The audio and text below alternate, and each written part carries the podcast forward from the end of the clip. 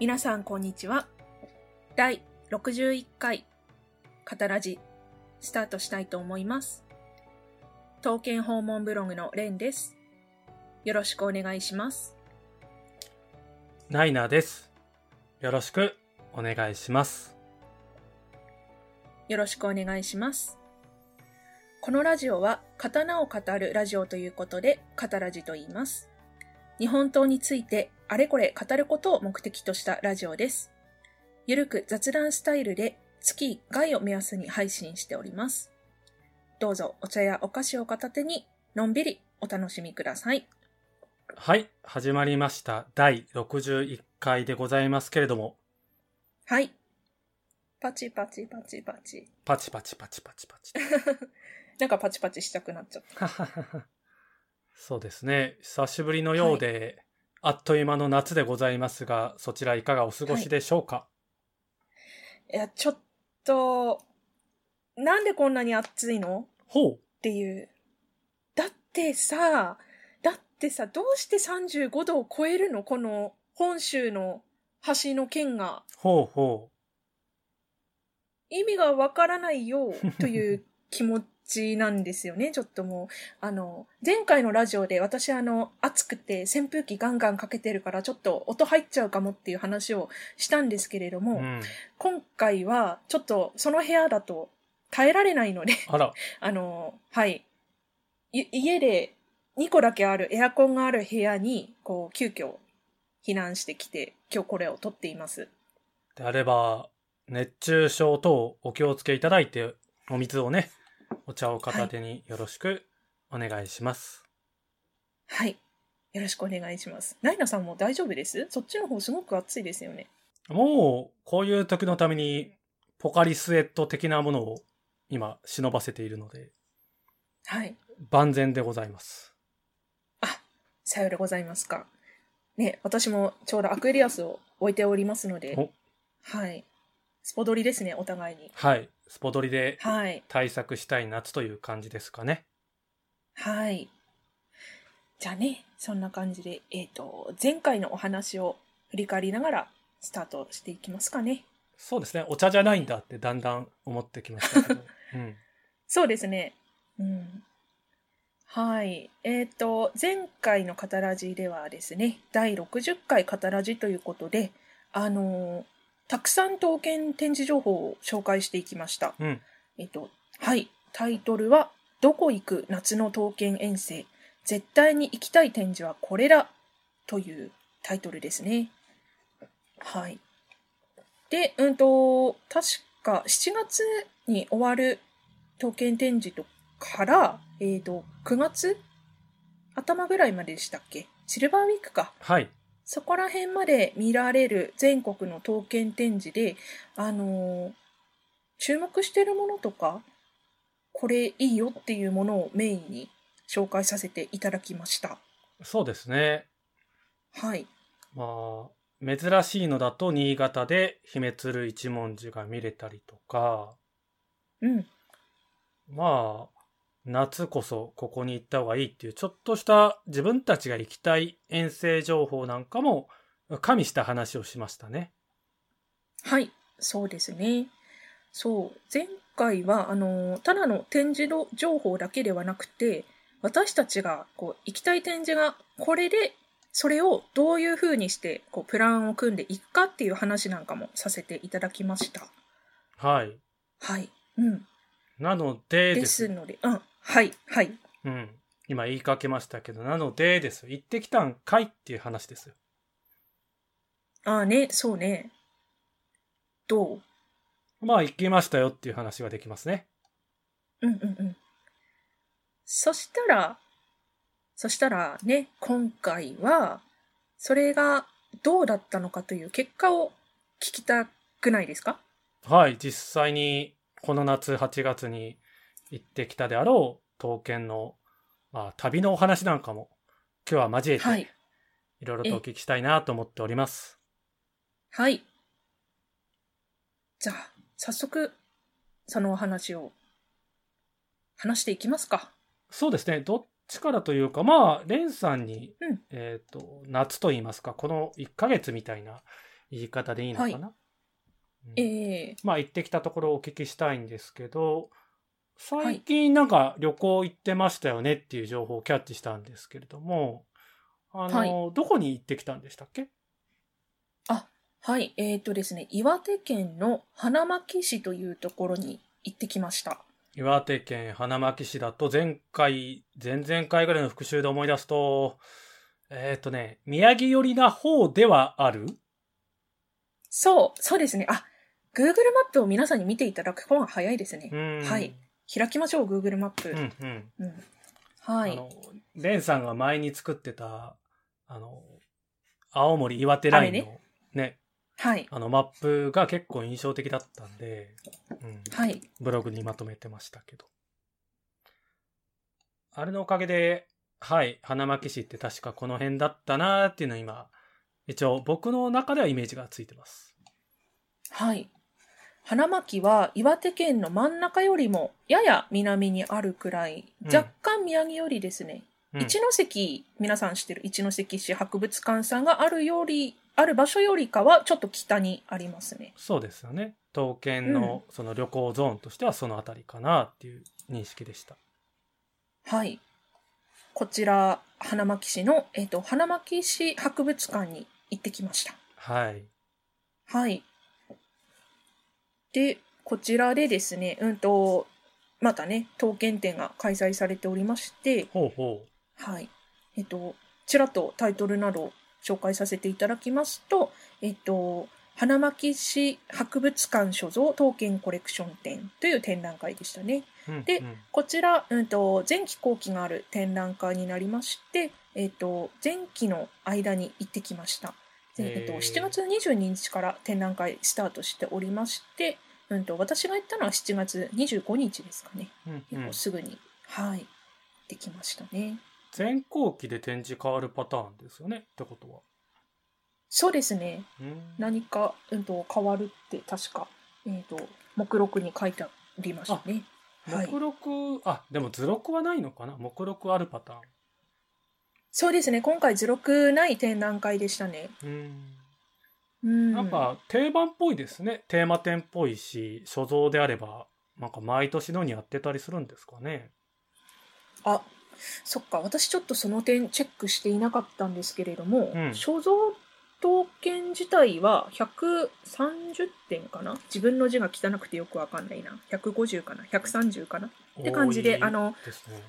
はい、刀剣自体はあの結構お持ちみたいですねうんうんうんうん。あでも、あれですよね。なんで花巻、はいえーなんですかたまたまはいそうこちらの展覧会があのー前回とか前々回などで紹介してない展覧会だったんですよね確かラジオをやった後にそうなんだ情報キャッチしてはいああ、そうなんだ。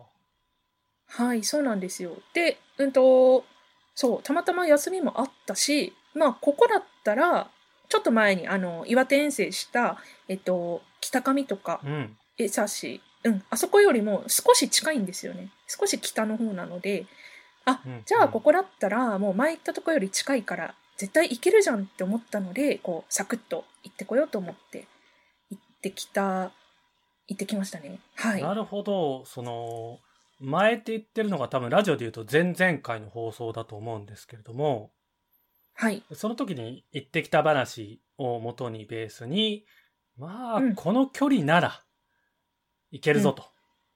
はい。ああ。じゃあ結構軽い気持ちっぽいけど、距離にしたら遠いんですよね。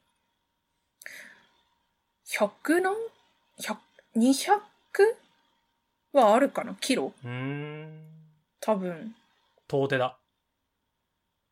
そうですね。近く、隣、隣の県ですけれども、全く近くはないですね。うんうん。うん。青森はい。から岩手って時点でね、県またいでますもんね。そうですうね。んうん。岩手がちょっと縦長なところがあるので、うんまあ、その縦にこう移動する距離が長いので、うん。うん。長くなってしまいますね。なるほどね。はい。まあ、そうなると行きたい気持ちっていうのも、まあ、ちょうどいいなっていう感覚は生まれんだろうなって思いました。はい。そうですね。ちょっと気軽に行ける感じではありましたかね。なるほどね。うんはい。。そうするともうなんか、どれくらいの本数だったのか聞いてみると、結構展示されてたのかなって思うんですけど、数だけで言ったらどれくらいですか数だけだと、うんと、目録見る限りですと44ああ、多いな。です。ね。うん、はい。ただし、これ、あの、闘争具とかも含めて44ですね。 44点って感じね。はい。うんうん点です。うん。なるほどね。はい。ちなみに、ただまあ、はい。ああ、ただまあでいいですよ。はい。そのほとんどが刀になりますかね。闘争具もあることはあるんですけれどもう。んうん。メインは刀というような展覧会になりますね。なるほどね。はい。なんか数える時の豆知識なんですけど、はい。なんか国立の博物館とかではなんか口って書いてなんかあー一口二口って書いて1項2項って呼び方で刀剣のことを数えたりするっていう豆知識をなんか覚えてますね。うんうんうんうん。あ、1個2個って読むんですね。あれ、私あれ一口二口ってずっと読んでたんですけど、1個2個だったんだ。なんか業界専門用語をチェックした時があって、はいなん。かそっちが正式らしいですよっていうところからはいな。んか数え方が分かれてると全部で何振りあったのか分かったりするのかなってふと思いました。ほう。数え方が分かれてると。刀は1個2個でうん。っていうことですかへえ。まあ振りでもいいんですけど、その、はいはい闘争具って振りって言わないってそうですよね。ね。うん。そっかそっか。うんちょっとね、目録見てると投資番号で書いてあるので、ああ、うんそっちね。パッと見ただけだと、うん、そう、あの、何点っていうのが、はあの、見ただけだとすぐにはわからないんですけれども。うん。まず、あ、ちょっと勉強になりました、今の話で。あいえいえはい。はうい。ん。まあ、言い方変えると、おは前、い刀しか見てねえのかよって思われそうなんですけど、あの、全部を気にした上での話ですよという補 足です。え、はい。はい。じゃあまあ、展示内容がですね、うんと、こん今回は、あれか、えっと、メインが、あの、郷土の刀、えっと、南部藩っていう、あの、藩、藩になるんですけれども、南部藩。はい、うん。はい、南部藩ですね、岩手、それから青森の県南にまたがる広さの南部藩なんですけれども、そこの藩校とか地域の郷土島などを展示していましたね。なるほど。はい。え、で、うんと、ちょっとそちらの話をする前に、そうだな、すごくあの、いいなって思ったあの作品がありまして、うん。そちらがですね、あの、今回の展覧会のチラシのメインビジュアルとかにも使われている、あの、こしらえですね。うん。あの、頭、鳥の頭がついてるこしらえ、もしかしたら見たことある人がいるかもしれないんですけれども、はいはいあ。の、二つ、はい、あったんですよ、二つ。うんと、鷹の頭のこしらえと、それから、鳳凰の頭のこしらえがありまして、それが、あの、すごく状態が良かったのと、うん成功で、綺麗なあのこしらえで、かっこよかったですね。高と鳳凰のうん、二つのこしらえが、そうです。えっと、と、あれだな、塚頭そうそうそう。握るところ、はい、そこの、こう、なんだろう、小指側のところに、うーんと、鳥の頭が、を模した鳥の頭を模した、なんだそれがついてる感じですかね。あれって、は身い。につけることを想定しているのか、はい。飾り立ちのように置いて映えるものなのかだと、はい。どっちなんですかねどっちもあれは、おそらく置いてなんですかね。えっと、確か、キャプションに、あのーお、しょお正月とか、そういう時にこう出して見せるようにしてたっていうことが書いてあったので、そりゃそうですよね、その武士がねこしらえして、は左かうらん鳳凰と鷹がぴょこってしてたら、 こいつやべえなってなるんじゃないかなと思ってて。うん、そうですよね。ちょっと派手すぎかもしれないですね。お侍さんとか、あの、お城行くときにつけていたとしても、ちょっと、んっていうね感。じになるかも。はい。無礼者な気そうがですねするんで、うんうんうん。こういうのはそうそうそうそう飾るものの太刀が、太刀のこしらえかなうん。はい。太刀なんですね、だから。太刀ごしらえだと勝手に思ってるんですけど。そうですね。両方とも、えっ、と、タッチごしらえですね。うんはい。うん。あやっぱりそう、飾るものってそうなんですね。うん。ですね。こちらが、まあ、その頭の部分も成功でしたし、あの、鞘自身の、あの、なんと言いますかね。これ、なんだったんだろうな。まあ、装飾って言っておきましょうね。装飾もすごく、あの、綺麗な状態で残っていて、うん。はい。よかったです。郷土刀ってその、そうなるはいと中の刀も気になるけど、え、南部せんべいの南部でいいんですよね、南部藩って。そう、そう、よくご存知ですね。はい。あれ、そうですあれがでも頭の中でエリアが浮かべれないんですけど、どんだけ郷土刀と呼べる範囲が南部藩であったんですかそのエリアとしては。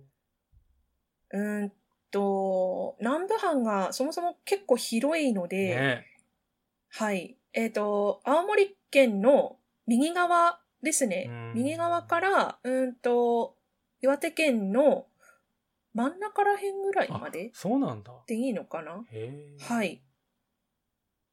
うん。あの、三日月の丸くなるまで南部領っていうくらいはいの。三日月が満満月になるくらいの距離かかるっていうのかな。まあ、とにかく広いっていうあ、言いたい。感じもうでもう一回教えてください。言いたい。え、間違ってないから。三日月の丸くなるまで南部領。へはい。え。なので、うんと、そうですね。あ、前回、その、江差とかうん、北上に見に行った時に、もう見た、あの、投稿名、なんて言ったかな。えっとね。えっと、えっと。宮川修秀和って読むのかな。うんと。か、あとそれから、うんと、新藤、新藤なんとかっていう人がうん。よく出てくるんですよね。しあ、新藤国吉か。国吉とか、あと他にも、吉弘って読むのでいいかな。この新藤ってつく、あの、人たちが多分いたんでしょうね。あの、犯行か何かで。で、うん、その人たちの作品を前別のところでも見たし、今回も見たしという感すじで。ごい。はい。南部藩校神道の一族が、一門が、ええ。北へ南へ、うんあ。の、三日月がうんたらこうたら覚えてねえわ。までの南部 藩。はい。へえ。そうですね。うん。で、そう、この刀、あの、今、私の地元の八戸でも、あの、刀剣展やってるんですけれども、確かその、新藤っていう人の作品が、もう展示してあったので、うん。この人の刀ってすごくこう、あのー、南部藩の地域では知られてる刀であるんだなっていうことを、ちょっと勉強になりましたね。いやーめちゃくちゃ南部藩の郷土島のお話として、うんはい勉強になったし、それは行きたいなってなると思うんですけど、はい。実際はどうやって行ったんですかねはい。今回もまた車で行きましたあ。そっかそっか、車か。うん。そうなんですよ。ここだと、まあ、あの、そうですね、高速で2時間ぐらいだったかな。ううん、ん東北自動車道をひたすら南にこうギューッと行ってう、んうん、それ、そんな感じで行けるようなところでしたので、はい、簡単ですし、あと、もしあの、新幹線とかで来る人とかでも、えっ、と、新花巻の新幹線で降りて、あと、バスが出ているので、そうすると行くことができますね。うんなるほど。結構、その、はい。 2時間とかっていうことが、なんか身近に感じたり、200キロぐらいっていうのを感じられるのが、まあまあ、なんか感覚の違いなんだなと思いましたね。ん身近に感じる、うんあその距離が普通って思うことですかなんかさらっと言って。いやいやーふ、うーん、普通、普通じゃないですね。遠いです。ややっぱ私にとっても。ああ、そうなんだ。うん。そうね。なんか、も、例えば、岩手の県南とかだったら、あ、け県南じゃない、県北だったら、もうちょっとあの、普通に行く、こう、身近な地域なんですけれども。県北うん県北って、県の県北北、えっと、県の北、北側。ううんん。そうですね。こっちは、なので、ちょっ、うん。や、やっぱ遠いなって思いつつも、行き、行きたい。あ、へーそう、そうだ。その、行きたいで、もう一個あったんですけど、ちょっと刀と違うんですけれども、はい。あの、はい。あの、花巻から、うんと、地図で言うと、右の方に行くとですね、うん遠野っていうところがあるんですよ。遠野。東に行くと。遠野はい。遠いに、のっぱらの。東の野野じゃなくて、遠いにの、はい。遠野。そうですね。うんはい。あの、皆さん、遠野物語とかでご存知かもしれない、あの遠野ですね。へえ。はい。で、そこでも展覧会がやってて、結構ツイッターとかで頻繁にこう、写真アップされてるんですけれども、はいあの、なんだと、はい。遠野物語と呪術という展覧会をやっていて、あの、呪物ですね。あ、そういうのをたくさんこう展示してて、あ、流れてきたインターネットで。うん。そうそうそうそう、今すごく、あの、たくさん発信されてるんですけれども、うん。うん。それも合わせて見に行きたかったんですよねい。やー花巻に行くんだったら、あ、じゃあ遠野も行けるじゃんって思ってて。あ、そういう距離感なんですね。そうですね。ちょっとまあ、遠い、遠いっちゃ遠いけれども、まうあんドライブも兼ねてという感じで。へえ。はい。ドライブって便利な言葉だな。うん。便利ですね。はい。うん。本当に。 まあ、そんな感じで、うんと、行ってきて、へえ、呪物も見れたとう。ん。見れました。うんうんあの、まあ、もともとそういう、この、民族関連のものとかも好きで、ああ、そうですね。あのうん。オカルトとかも好きなので、あの、こっちの地方に伝わってたりするものとか、そうじゃないのとか、いろいろ、なんだろうな、民間信仰とかう、んそういうのをたくさん展示してるのだったので、見たかったんですよね。うん。おはい。ーじゃあもう両方達成して、あの、ええ日帰りで帰ってきた感じそうだ、今回は日帰りじゃなくて一泊したんですよあね、あ、やっぱ遠いから。うん、そうですね。うんと、刀見て、さらにその呪物展も見るとしたら、ちょっと距離的にも日帰りだと難しいかなって思ったのうでん、遠野で一泊しましたね。なるほど、なるほど。はい。うん。で、ちなみに今回は、あの、母親と一緒に行ってきたっていう、一人じゃないんですよね。ああ今回の東京ご家族でとういんうことですね。うん。そうですね。なので、まあ、あの、もし一人だったら、まあ、最悪日帰りもあったかもしれないけれども、へーやっぱりちょっと身内も一緒なので、無理させるのもあれかなって思って、うんう。ん。泊まって、それから帰りは、あの、行きとは別のルートですね。あの、海の方の道路を通ってきて、三陸沿岸ですね。ああ、で、はい。そちらを通って、うんと、まあ、今の時期は生ウニの時期なので、へえ生ウニ丼食べて帰ってこよっかみたいな感じのツアー内容でしたえ。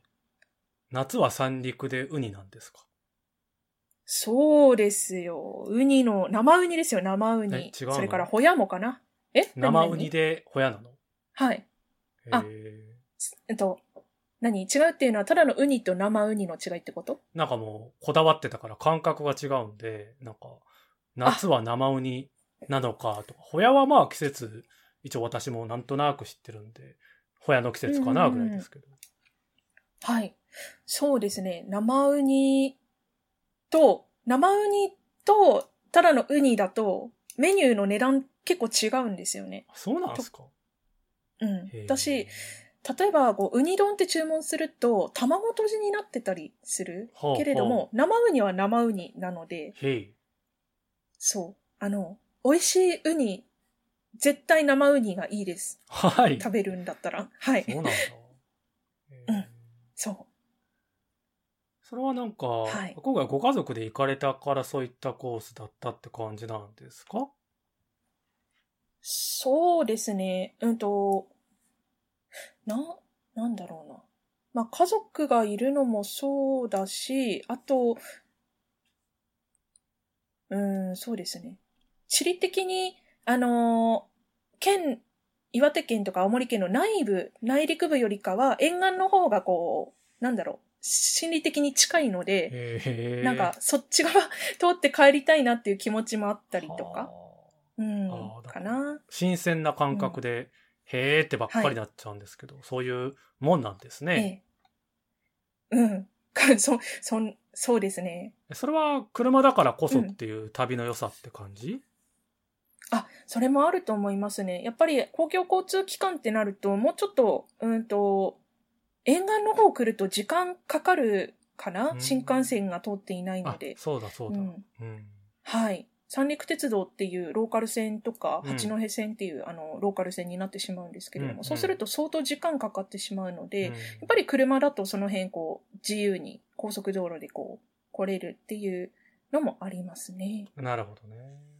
はい。やっぱりこう、車であっても一人の時とはまた違うんですかね。その、止まっていくだとか、まあペースも変わるし、まあ生ウニ丼を食ってたかどうかもわかんないって感じなんです かね。生ウニ丼は食うのかなわかんないけど。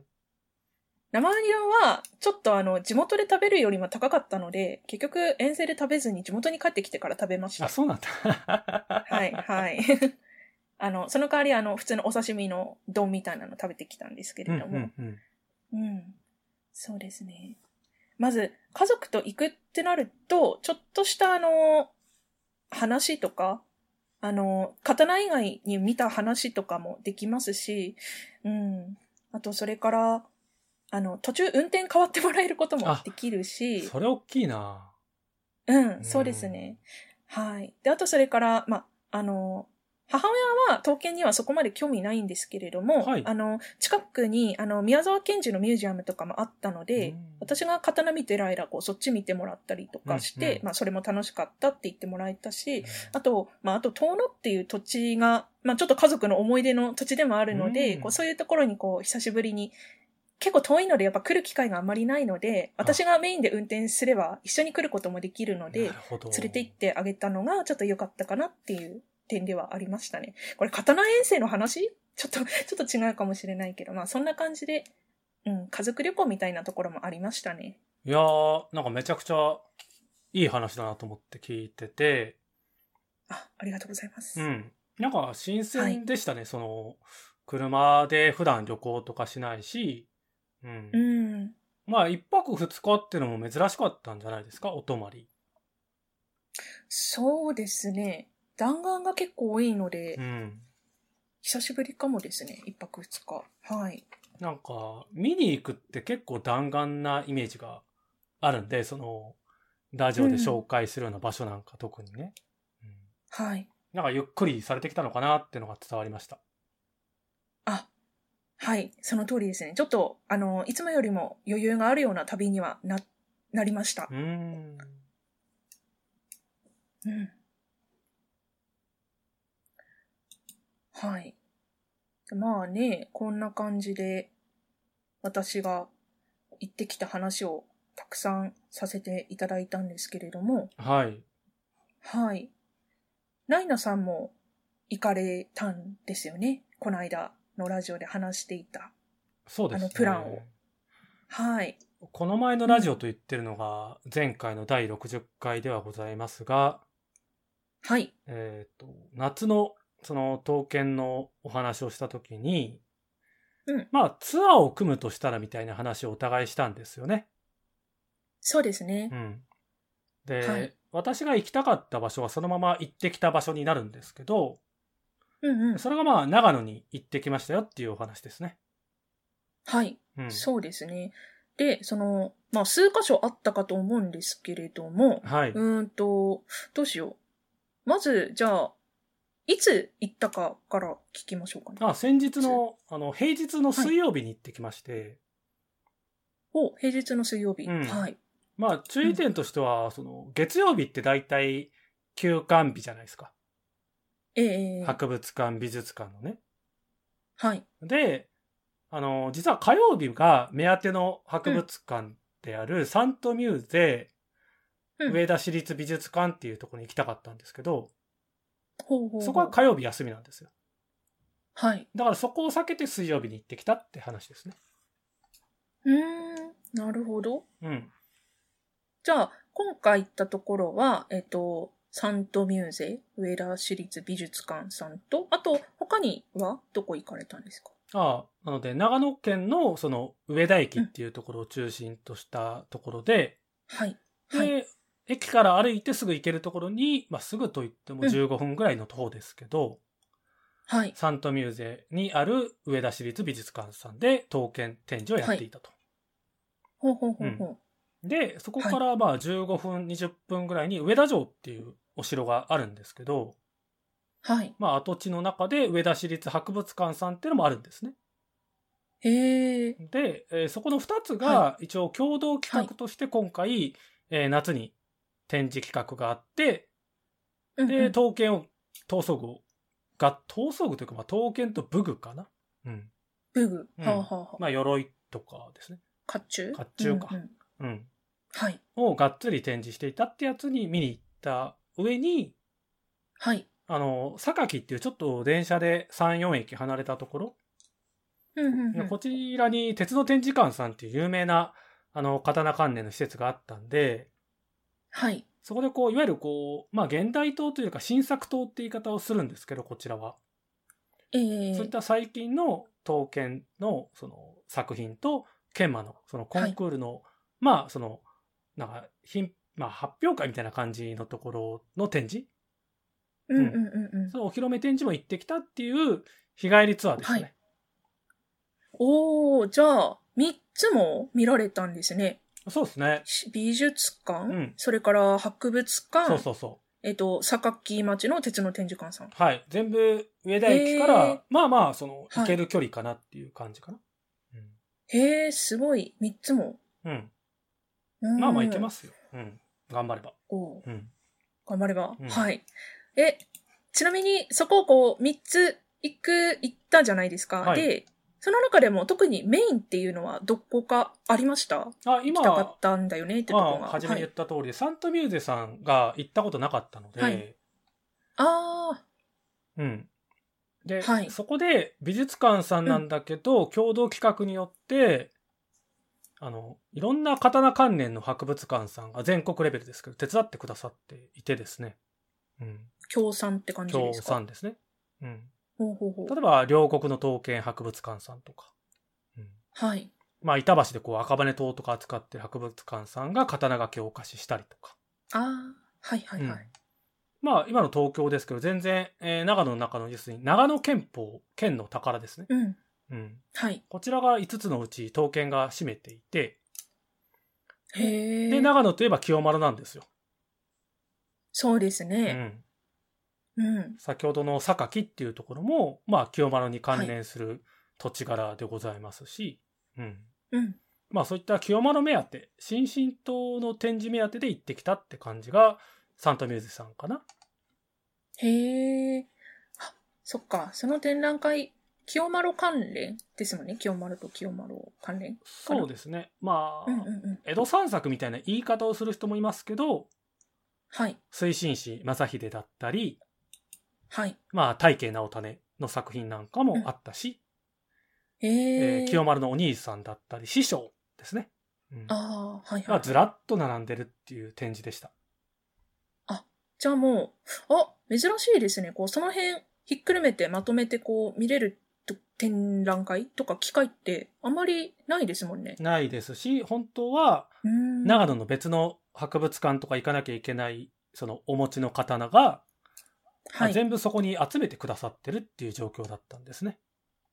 おでは、またとない機会というやつですよね。そうなんですよ。それで行ってきたって話ですね。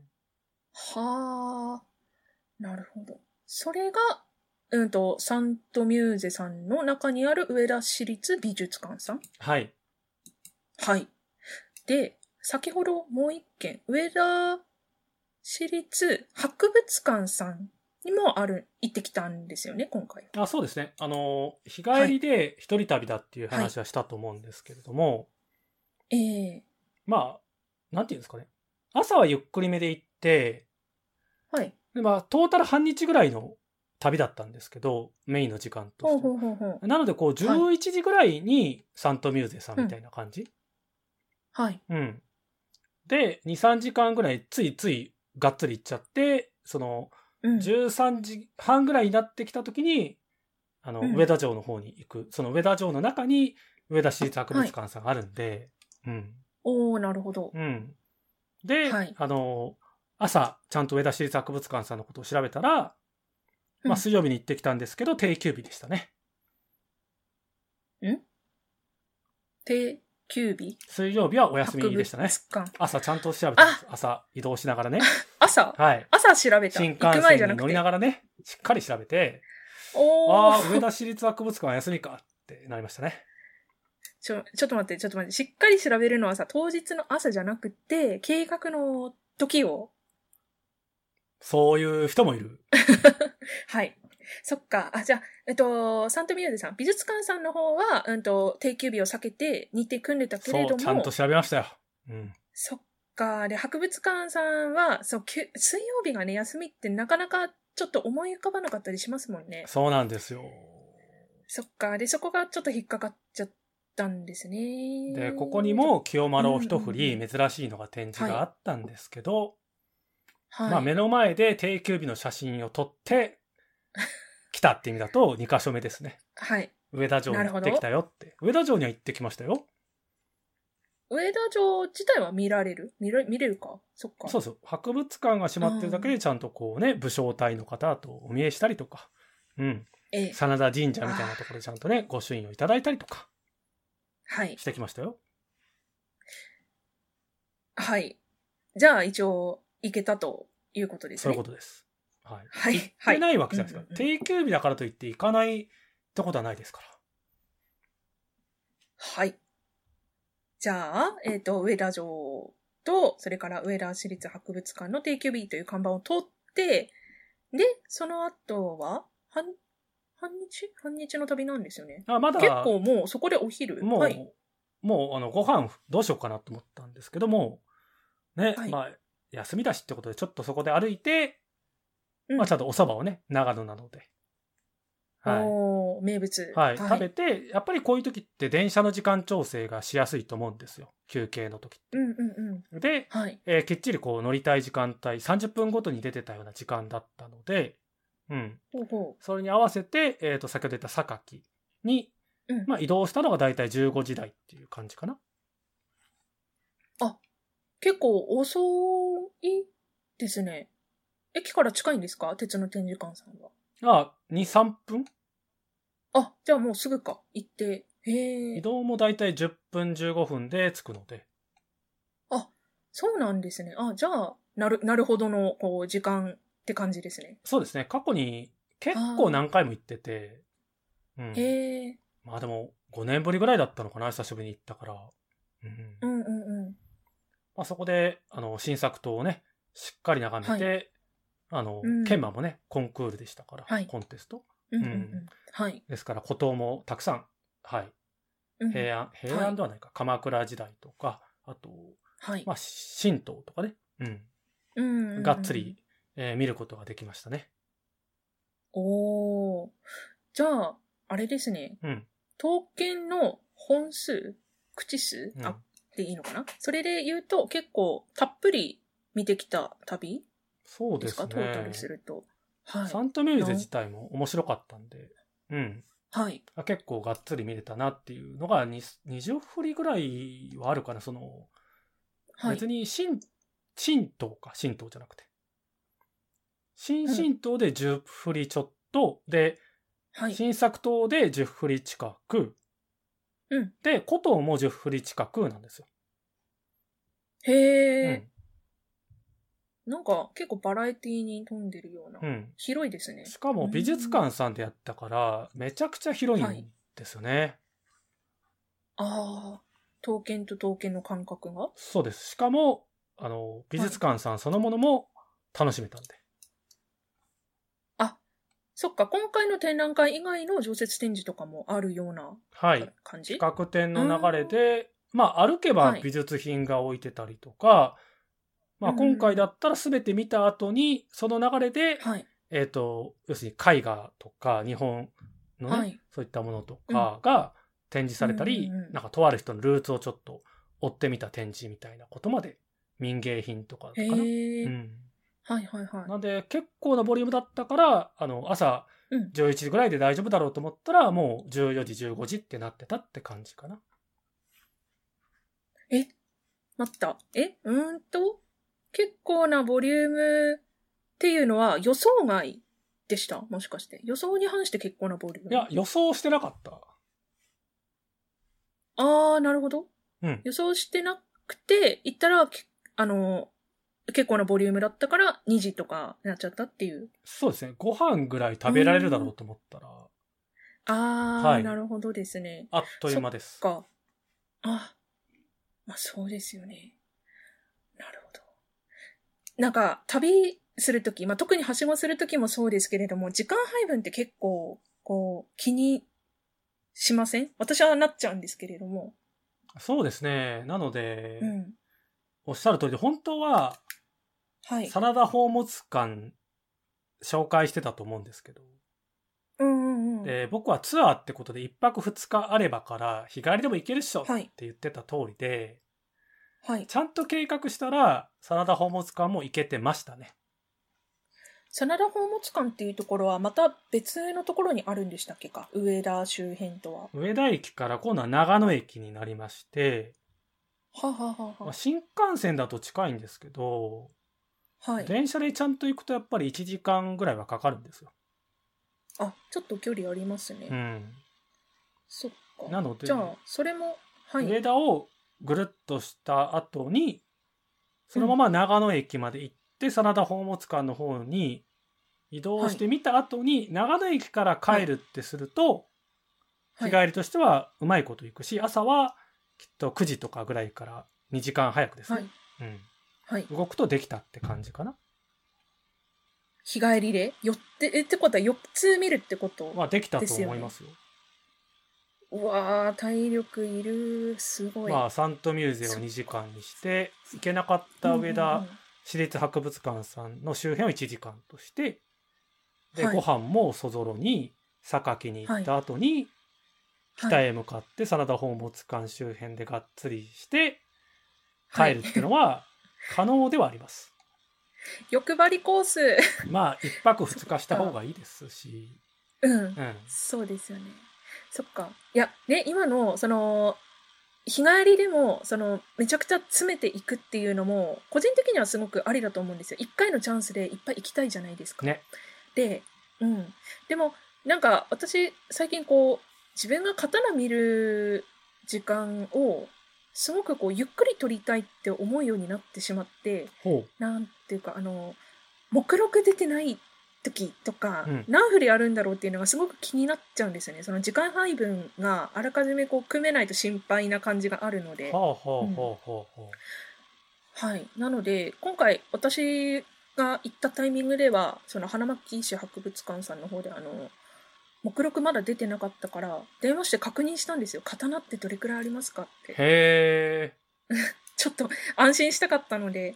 で、そんな感じで、うんと、あ、だいたいこれくらいだな。じゃあまあ、いけるかなっていうので、こう、やったんですけれども、その4、4つの缶をもし行くとしたら、あれですか、全部その、ボリュームを分からずに行ったってナイナさん言ってたじゃないですか、サントミューゼさんの。さっきのパターンはねそうそうそうそう。なので、え、どうするんですかそんな、こう、いっぱい行くのに、なんか、その、思ったよりもボリュームがあったってなったら、何を見る何を見ればいいんだろうって、こう、ちょっと思ったんですけれども。なんかそういうのを楽しんじゃう癖って昔からあってはい。なんだろう。このラジオでも第9回か10回ぐらいで旅行の話で盛り上がったと思うんですけど、うんうんうんやり。方、生き方みたいな。えらい。い昔。ね。うん計画の立て方とかして、僕だいぶ興奮気味に喋っちゃった記憶あるんですけど、はい。あの、結構、なんか、その、旅の新鮮さに、うん。まあ、ちょっとしたトラブルじゃないけど、こう、なんか、その時の感覚で決めてもいいかなっていう要素を常に入れちゃってるんですよね。うんうんうん。なので、今回も、まあ、行けなかったら行けなかったで、みたいな気持ちと、やはっべ、間に合わねえ、飯早く食わなきゃって気持ちを、い。なんか、同居しながら楽しんだっていうのがあるんで、うん、なんか、ちょうんうんうっんとしたタイムトライアル的なことをしがちではありますね。へえ。タイムトライアル。どこまでいけるかみたいな。うん、その、うーんなので今回、あんまりにも調べないで行ったせいで、はい。まあ、結構時間少なかったなと余っちゃったなが多めでした。うん。少なく、少なかったと余っちゃった。そほう。例えば、帰りの電車の切符買っちゃってたから、う。へえ。なので、展示見た後になんか、あれ、1時間近く間が空いちゃったなとか。おや。うん。ああ。とかね。あと、はい帰りの切符買ってなかったら、うん朝のテンションによっては富山行っちゃおうかなってしてましたね。富山。あの、このラジオでも前回紹介した通りで、あの、うん秋水とか行って、秋水さん周水さん。うんはいはいはい。秋水美術館さんで刀まとめてみて、うん富山でなんかラーメンでも食って帰っかっていうテンションも秘めてましたね。それは日帰りでやるつもりやったあ、もちろんでん。すか。ええ飛ばしますね。まあ僕の刀剣の旅ってそういうパワー的なものをちょっと秘めていくところはありますね。ほう。まあ一人だからかもしれないですね。ああ、ううんん、うんうんうんいやー、それにしても、はしご、はしごの規模がすごい、し日帰りでしょうん。なんか、一泊二日とか、その、何泊かっていうんだったら全然わかるんですけど、日帰りでその距離感はなかなかですね。まあね。うん。そっか。え、ちなみになんですけれども、あのー、はい。刀剣遠征刀剣見に行くことって、ナイナさん、久しぶりじゃなかったです今年あったかなちょっと思い出さないといけないし、うなんか宿泊した記憶もないですね。へえ、えそっか。あ、じゃあ今回、刀剣遠征には行ったけど、まだこう、宿泊を含むような、こう、遠征はない思い出せないって言いないんです方、ねへえ、うん。あらま。まなあ、、近場で済ませるところはあるかな。まあ、東京というか関東圏だとね、っていうところはありますけどね。うん。ああ、まあね、遠征しなくても多少は見に行くことはうん。できますもんね。だっうんて、衛星文庫でね、細川のはい。刀見れたりとか、はいうんまあ休みだったけど、うん堀川邦弘を見に行って、帰ってきたりと か、お休みあれ、あれは遠征かな。うん。うん。あと、栃木県で、栃木県は日帰りだけど遠いか。栃木県は結構、はい。はい。まあ、遠目で行って帰ってきたっていうのはあるかな。うーん。結構行ってるな、うんうんうんなんか、謙信影光関連で、秩父神社こと埼玉の北の方に行ったりとか、でも、止まはいってないかな。うん、あああ、そう。あと、笹抜京都で見たときは、これはあれかなはい。なんか、あの、年末年始なんて実家帰り的ノリかな。うんうん。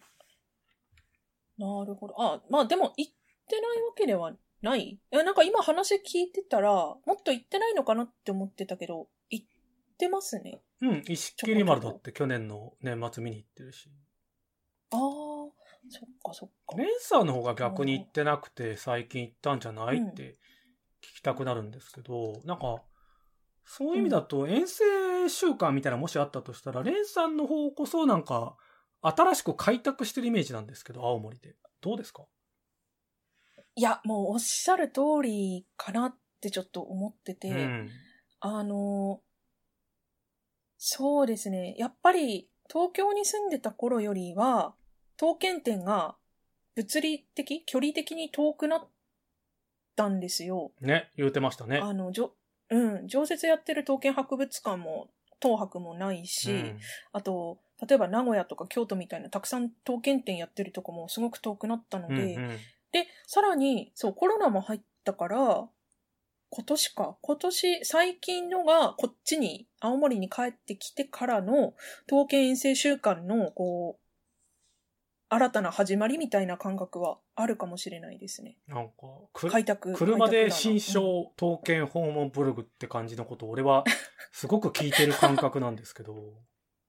新章ね、あるかも。あ、そう今、ナイナさんがそう、秩父とか栃木って言ってたじゃないですか。うん。それが多分私にとっての岩手県南くらいの距離感ですね。ああ、距離はそうですね。うん。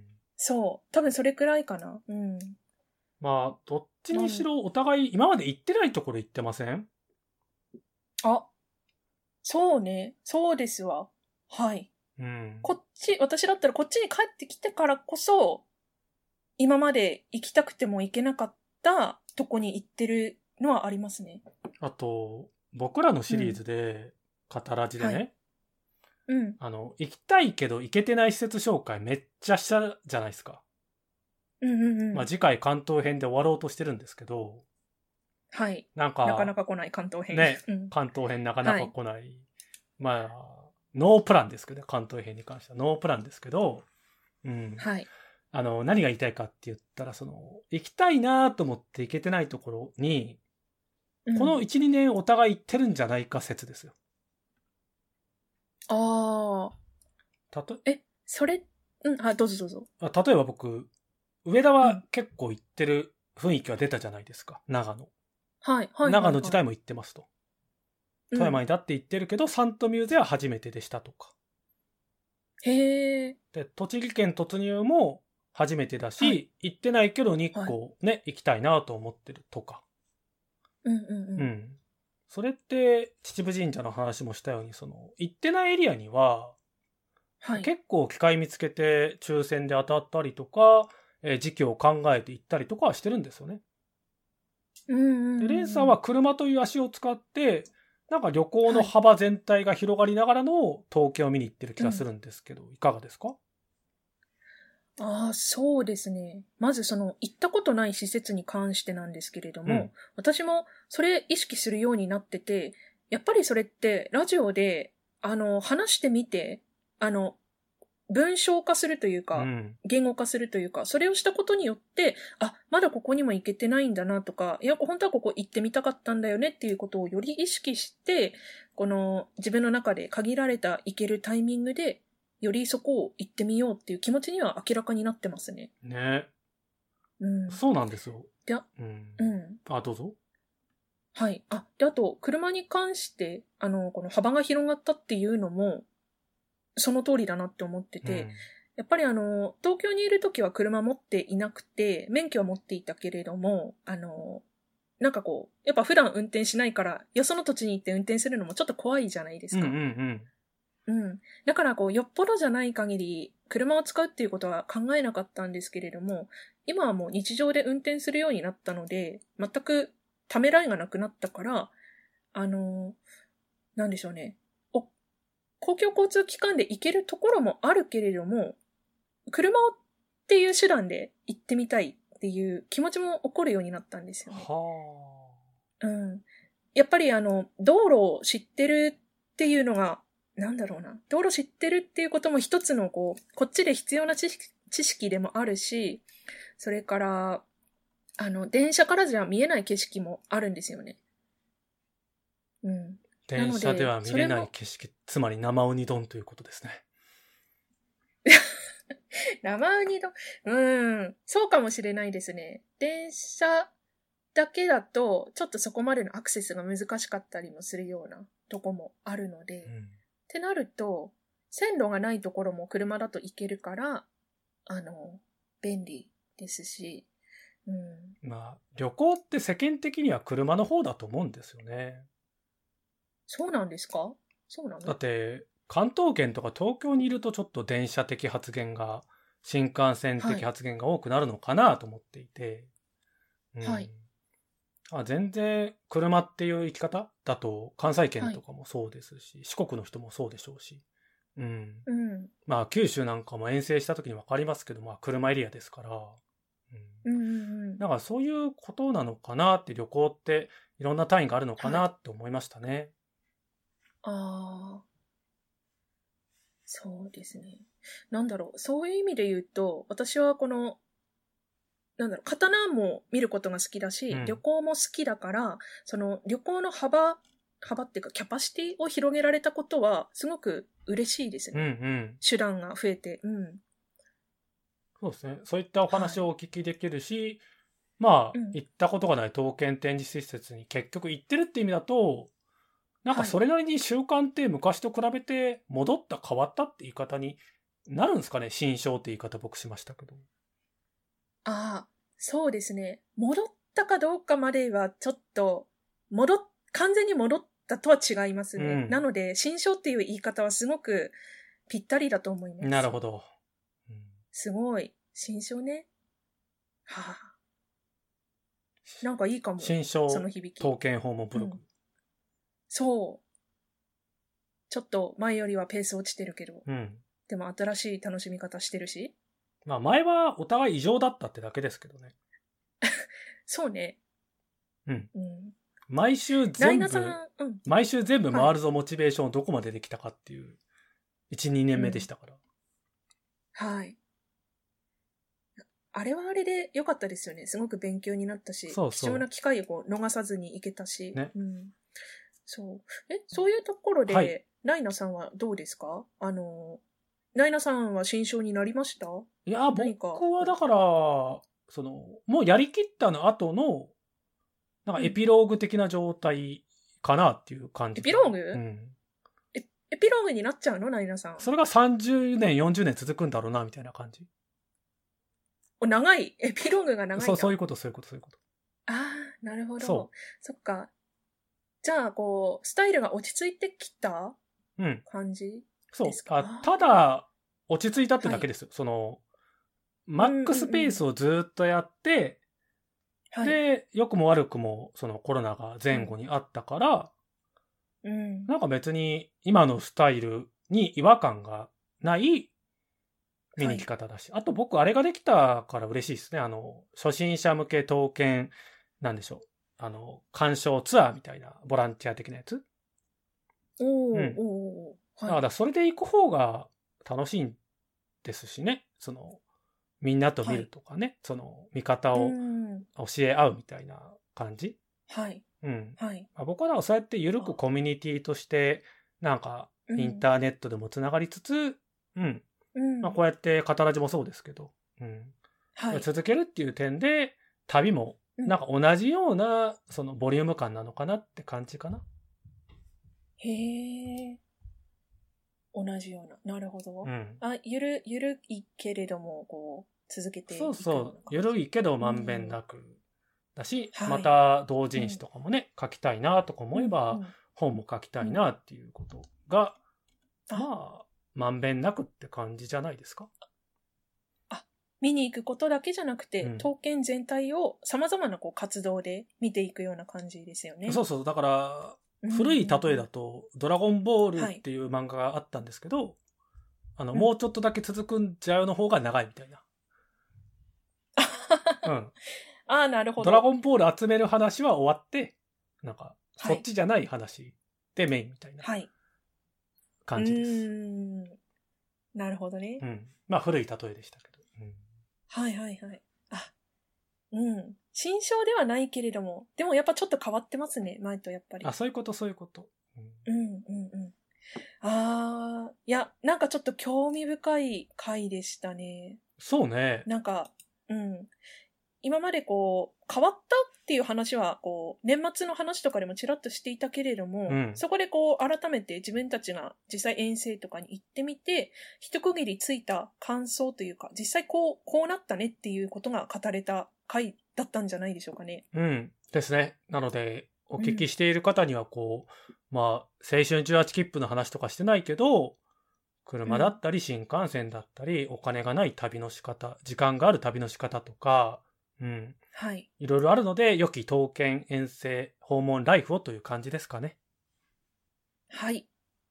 じゃあね、そんな感じでまとめていただきましたので、今回のメインの話を終了させていただきます。はい。はい。では、刀剣展示情報に移ります。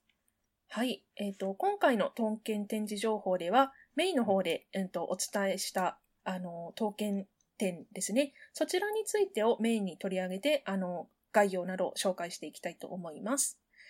まず最初は、岩手県の花巻市博物館さんです。こちらで開催している刀剣展は、令和5年度テーマ展、花巻市博物館所蔵刀剣コレクション展ですね。えっと、こちらが2023年7月22日から9月の8日までとなっております。次は長野県です。えっと、こちらが、えー上田市立博物館さんの方で開催しているのが、刀剣と甲冑、侍アイテム、上田藩の風格という展覧会です。で、上田市立美術館さんで開催されているのが、刀剣と甲冑、地域の刀剣の歴史と現代の匠の技という展覧会ですね。こちらがですね、うんと、期間が一緒でして、2023年の7月15日から9月3日までとなっております。次ですね。また長野県です。榊町鉄の展示館さんです。第13回新作日本刀研磨外装刀飾技術展覧会という展覧会ですね。2023年5月27日から8月27日までの開催となっております。また、長野県ですね。こちらは真田宝物館さんです。企画展、正幸の選択という展覧会でして、7月1日から9月25日までとなっております。こちら、前期後期と分かれておりまして、前期は7月1日から8月21日まで、こちらで重要文化財の青江の大立ちが展示されます。後期は8月23日から9月25日までで、長野県宝の無名、あ、えっと、刀無名伝三原が展示されます。最後ですね、おなじみの東博紹介していきます。えっと、東京国立博物館さんですね。えっと、福島兼光、大宝生、長船光忠、手貝金ならな、金長などが展示されます。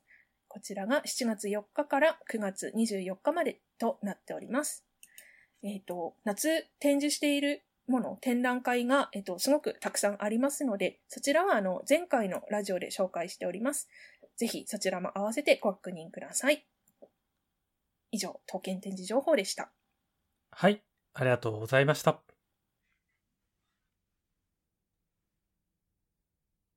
えっ、と、なんか今回のラジオ、すごくこう、あの、最近のシリーズとも違うし、いつもの言ってきた話ともちょっと違うお話でしたね。そうですね。うん。いつもなら展示紹介して終わりって感じですけど、まあ、はい今回は何でしょう。旅行ツアー的なこととか失敗談とか、はい、まあ、生ウニとかの話ですかね。え、ええ生ウニね。うん。美味しいよ。ぜひ食べに来てね。うん。はい。あ、そっか。あの、自分で振っといての話なんですけれども、あの、このラジオで行ってきた話してた時って、やっぱりこの、刀剣の展展覧会内容だでしたよね。うん。でも、今回、あの、その、ツアーみたいな感じを語ってて、組み方とか、時間の使い方とか、なんかこう、ちょっと面白いなって思ったので、今後またこういう話もしてみたいかな。なるほどもしくは、あの、組む段階からどうするっていうのを聞いてみたいかもしれないですねあー。な問題みたいです。一泊二日で石川に行くとしたらあなたはどうするみたいな。そう。うん。そうそうそう。あ、今年ね、石川行くナイナさん。あ、行こうかなと思ってますけど、なんか、うんまた似たようなプランになりそうな気配 でですね。